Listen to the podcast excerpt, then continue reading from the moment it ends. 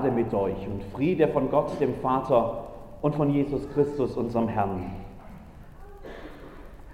Stille Nacht, heilige Nacht. Gottes Sohn, o wie lacht lieb aus deinem göttlichen Mund. Da uns schlägt die rettende Stund, Christ, in deiner Geburt. Als ich noch ein Kind war, da haben wir uns in der Adventszeit fast jeden Abend um den Adventskranz versammelt. Mein Vater hat seine Flöte rausgeholt und wir haben Advents- und Weihnachtslieder miteinander gesungen. Schon bald kannten wir Kinder die wichtigsten Lieder alle in und auswendig. Macht hoch die Tür, die Tor macht weit, es kommt der Herr der Herrlichkeit.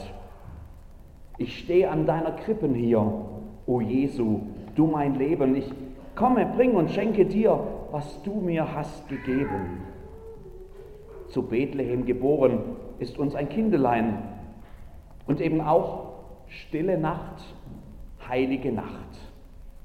Als Kind konnte ich mir die Weihnachtsgeschichte in den Bildern dieser Lieder umso lebendiger vorstellen. Josef und Maria und die Hirten und Engel und das alles erwachte zum Leben, wenn wir miteinander im Schein der Kerzen sangen. Nur eines war mir ganz lange nicht klar. Wer ist eigentlich Ovi? Wie ihr kennt den Ovi nicht? Der Ovi aus der Weihnachtsgeschichte? Also zugegeben, in der biblischen Erzählung, da kommt er nirgends vor. Aber unsterblich geworden ist er durch Franz Xaver Gruber und Josef Mohr, die am Heiligabend 1818 in der Dorfkirche St. Nikola in Oberndorf bei Salzburg zum ersten Mal das Lied angestimmt haben, das seither zum Inbegriff deutscher Weihnachtskultur überhaupt geworden ist und zum UNESCO-Weltkulturerbe. Stille Nacht, heilige Nacht. Und dann in der dritten Strophe, Ovi lacht. Wer ist eigentlich Ovi? Und wieso lacht der in der stillen Nacht? Zu lachen gibt es ja an Weihnachten eigentlich wirklich nichts. Man muss die Weihnachtsgeschichte ja manchmal ein bisschen retten vor zu viel Zuckerguss und Lametta und Tannenschein und Kerzengrün, vor zu viel gut gemeinter Weihnachtsromantik und Tiroler Schnitzereien und Schneeflocken und Elchen. Was die mit Weihnachten zu tun haben, ist mir nun wirklich unerklärlich. An wohl keinen anderen Abend im Jahr werden höhere Erwartungen geknüpft und da vermischen sich dann Kulturerbe und Kinderträume und kitschige Vorstellungen und alte Traditionen, alles miteinander zu einem großen, wirren, undefinierbaren weihnachtlichen Etwas. Dafür würde ich die Weihnachtsgeschichte gern ein bisschen retten. Die ist nämlich eigentlich zutiefst unromantisch. Die Weihnachtsgeschichte der Evangelien, wie wir sie vorher aus dem Bericht des Lukas-Evangeliums gelesen haben, hat mit Romantik rein gar nichts zu tun und auch nicht mit stiller Nacht. Die Weihnachtsgeschichte hat Ecken und Kanten. Die ist hart und unbeugsam und widerborstig und die passt eigentlich gar nicht in ein weihnachtliches Wohnzimmer. Sie erzählt von der Dunkelheit einer kalten Nacht, von kalten Fußböden in der Fremde, von Menschen, für die kein Platz ist. Sie spricht von Unterdrückung und Ausbeutung und Willkürherrschaft von schmutzigem Stroh und von schmutzigen Windeln und von einer jungen Mutter völlig erschöpft, die gerade nach einer anstrengenden mehrtägigen Reise ihr erstes Kind unter den denkbar schlimmsten Umständen zur Welt bringt. Von einem ebenso jungen Vater, der nicht in der Lage war, seiner kleinen Familie dieses Schicksal ersparen zu können. Von armen Schluckern am Rand der Gesellschaft, die sich gerade noch irgendwie über Wasser halten können, damit, dass sie bei Nacht auf das warme Bett verzichten und stattdessen auf stinkende, blökende Viecher aufpassen. Und von Babygeschrei, durchdringend und strill. Nichts mit stiller Nacht, kein holder Knabe im lockigen Haar. Völlig unromantisch. Zutiefst politisch ist ja auch die Weihnachtsgeschichte, die die Evangelisten uns erzählen. Vor unseren Augen malt Lukas ein revolutionäres Bild des römischen Reiches, wo unter der unangefochtenen Souveränität des Kaisers Augustus ganz plötzlich ein, eine Art Gegenkandidat auftaucht. Ein neuer Herr, mit göttlicher Legitimation und mit bekannten Kaisertiteln, aber gleichzeitig eben völlig anders, als sich das irgendjemand vorgestellt hätte. Der neue Herr, der kommt nämlich nicht mit Gewalt und Macht und einem großen Heer, sondern er kommt als das genaue Gegenteil davon. Er liegt als kleines, unschuldiges Kind in einer ärmlichen Futterkrippe in einer Provinz am Ende der Welt, nach römischen Maßstäben jedenfalls. Und die, die ihm huldigen, die sind nicht die Fürsten und die Prominenten des Reiches, sondern das genaue Gegenteil. Das sind die Ärmsten der Armen. Niemand, mit dem man irgendwie Staat machen könnte. Und genau das ist das Revolutionäre. Gottes Reich kommt auf die Welt und es beginnt sozusagen von unten her. Schwach und klein und unscheinbar. Und genau darin liegt seine Größe. Kein Herrscher hätte damit rechnen können. Niemand hat dem irgendetwas entgegenzusetzen, weil niemand darauf vorbereitet war. Gottes Reich beginnt und jeder wird sehen, der wahre Herrscher heißt eben nicht Augustus Caesar, sondern darin gipfelt die Weihnachtsgeschichte. Er heißt Jesus, Jeshua. Gott rettet. Das ist durch und durch politisch, eine Kampfansage, eine Revolution und völlig unromantisch und überhaupt nicht zum Lachen. Und der Obi, auch wenn ich inzwischen besser lesen kann und das Lied besser verstehe, wird es für mich irgendwie immer einen Obi geben in der Weihnachtsgeschichte. Und Obi lacht. Obi lacht in der stillen Nacht, die gar nicht still ist. Obi lacht an der Krippe, wo es gar nicht lustig ist. Obi lacht in diese Nacht hinein, in der die Mächtigen der Welt gar nicht mitbekommen, dass hier die größte Revolution aller Zeiten beginnt. Und wenn sie es gewusst hätten, hätten sie bestimmt nicht gelacht. Aber Obi lacht. Viele Jahre sind vergangen. Das kleine Kind aus der Krippe ist längst erwachsen geworden und berühmt noch dazu. Jesus aus Nazareth hat das ganze Land bereist und allen Menschen vom Kommen des Reich Gottes erzählt. Er hat von Gott geredet wie keiner vor ihm. Viele haben es gehört und sie haben gesehen, wie in der Kraft Gottes Wunder tat. Sie haben gespürt, dass dieser Mann irgendwie anders ist als alle anderen. Manche haben alles verlassen, um ihm zu folgen. Und dann haben sie ihn ans Kreuz genagelt. Die Römer, nicht seine Nachfolger. Die Mächtigen des Landes hatten sich bedroht durch ihn gefühlt, also musste er weg schrecklich. Aber eine wachsende Zahl von Menschen ist im ganzen römischen Reich überzeugt davon, dass das noch nicht das Ende der Geschichte war. Er ist auferstanden, sagen sie, und die Zahl seiner Anhänger wächst, trotz seines Todes. Einer von denen heißt Paulus. Früher trug er mal den Namen Saulus. Das war ein stolzer Name, benannt nach dem ersten König Israels.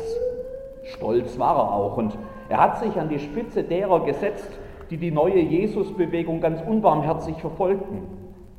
Bis, na, so erzählt er selbst, bis Jesus ihm begegnete auf der Straße nach Damaskus. Seither folgt er auch diesem Jesus. Und auch das ist schon viele Jahre her. Paulus ist viel gereist, hat Gemeinden gegründet, hat Briefe geschrieben. Gerade kommt wieder einer, an seinen Freund Titus in Kreta und an alle Gläubigen dort.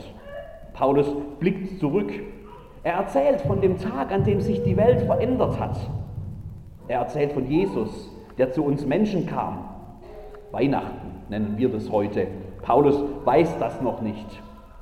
Hier ist es, was er erzählt. Als aber erschien die Freundlichkeit und Menschenliebe Gottes, unseres Heilands, machte er uns selig nicht um der Werke willen, die wir in Gerechtigkeit getan hätten, sondern nach seiner Barmherzigkeit, durch das Bad der Wiedergeburt und Erneuerung im Heiligen Geist, den er über uns reichlich ausgegossen hat, durch Jesus Christus, unseren Heiland, damit wir durch dessen Gnade gerecht geworden Erben seien nach der Hoffnung auf ewiges Leben. Das ist gewisslich wahr. Wer es doch mal nachlesen möchte zu Hause, das steht im dritten Kapitel des Titusbriefs. Ein Text ganz theologisch aufgeladen mit ganz vielen großen Wörtern, viel mehr als man in einer Predigt am Heiligabend mal so eben kurz erschöpfend ergründen könnte. Ich gehe jedenfalls aus, dass, davon aus, dass ihr alle noch mehr vorhabt, als hier heute mit mir Bibelarbeit zu machen. Müssen wir aber vielleicht auch gar nicht. Ich bin gleich bei den ersten Worten hängen geblieben. Es geht um das, was erschienen ist in Jesus Christus. Erschienen, das ist so ein typisch weihnachtliches Wort. In der Weihnachtszeit feiern wir das Erscheinungsfest, auch Epiphanias genannt, am 6. Januar. Das war die ganzen ersten Jahrhunderte der Christenheit das zentrale Weihnachtsfest, wie man heute noch bei den orthodoxen Kirchen sehen kann. Erscheinung. Gott taucht ganz plötzlich bei uns auf. Damit hätte keiner gerechnet. Christ ist erschienen, uns zu versöhnen, werden wir heute Abend noch singen. Ich nenne das hier sowas wie die Weihnachtsgeschichte nach Paulus. Das ist typisch für ihn, den großen Theologen der ersten Christenheit, dass bei ihm in seiner Geschichte keine Engel auftauchen und keine Hirten, keine Krippe und auch schon gar kein Stall und keine Weisen aus dem Osten. Überholte Knaben mit lockigem Haar reden wir gar nicht erst. Paulus ist einer, der gerne hinter die Kulissen schaut, der über die Dinge nachdenkt, über das, was hier eigentlich wirklich passiert ist in dieser denkwürdigen Nacht, als Gott in Jesus Christus erscheint All die plastischen, so greifbaren Bilder der Weihnachtsgeschichte, die fehlen bei Paulus. Dafür sehen wir das Eigentliche, das Wesentliche. Als aber erschien die Freundlichkeit und Menschenliebe Gottes. Das ist es, was Paulus hier sieht. Freundlichkeit und Menschenliebe. Einen Gott, der nicht irgendwie abgehoben in himmlischen Sphären schwebt und der sich vielleicht gar nicht mehr für die Welt, die er mal geschaffen hat, interessiert oder der aus der Ferne sozusagen von oben irgendwie durchregiert, so wie es die Menschen damals und auch heute noch von weltlichen Herrschern gewohnt sind, mit eiserner Hand und nach Lust und Laune. Nein, Paulus, der sieht in diesem Erscheinen Jesu den Gott, der den Menschen so nahe kommt, wie es nur möglich ist. Er wird selbst einer von uns. Und nicht, er irgendein herausragender, berühmter, irgendwo in einem Palast. Gott stellt sich selbst mit den niedrigsten Menschen auf eine Stufe, auf Augenhöhe.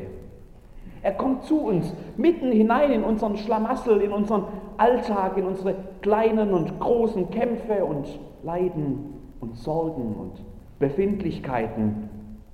Er kommt uns nahe. Sein Engel verheißt uns große Freude und Frieden. Das sind beides Dinge, die wir oft nicht so gut selbst hinbekommen. In Jesus, der hier geboren wird, oder in den Worten von Paulus erscheint, finden wir die liebevolle Zuwendung Gottes zu den Menschen. Und das hier ist ja erst der Anfang. Das Kind bleibt ja nicht in der Krippe liegen. Und als der erwachsene Jesus loszieht und allen vom Reich Gottes erzählt, da setzt sich dieses Muster fort. Er wendet sich den Armen zu, den Kranken, den Ausgestoßenen, den Kindern, den Frauen, stadtbekannten Sündern. An ihm sehen Sie und sehen wir ganz praktisch eine Tatsache, die wir vielleicht viel zu lange übersehen haben. Gott ist freundlich zu uns. Der ist echt nett. Er mag es, Gemeinschaft mit uns zu haben. Er mag uns. Mehr sogar noch, er liebt uns. Als aber erschien die Freundlichkeit und Menschenliebe Gottes. Ich habe ganz lange gebraucht und einen ganz unweihnachtlichen Paulusbrief dazu, um meinen Ovi irgendwie richtig einordnen zu können. Ovi lacht. In einer unromantischen, unlustigen, ungemütlichen Weihnachtsnacht lacht der. Eigentlich hat er ja recht. Vermutlich hat er schon längst hinter die Kulissen der Tiroler Weihnachtskrippe geschaut und dort entdeckt, wofür Weihnachten eigentlich steht. Gott lächelt seine Menschen an mit Freundlichkeit und mit Menschenliebe. Gott lächelt uns an in Jesus, der hier geboren wird. Er ist nett, er mag uns. Er zeigt es uns, indem er selbst kommt. Ist das nicht denn genau das, was wir in diesem Lied tatsächlich miteinander singen? Gottes Sohn, oh wie lacht lieb aus deinem göttlichen Mund, da uns schlägt die rettende Stund Christ in deiner Geburt. Gott lächelt uns zu. Und Obi lacht. Und ich, ich lache und lächle mit und kann mich plötzlich noch einmal viel mehr und viel weihnachtlicher freuen als zuvor. Und ich hoffe, ihr könnt das auch.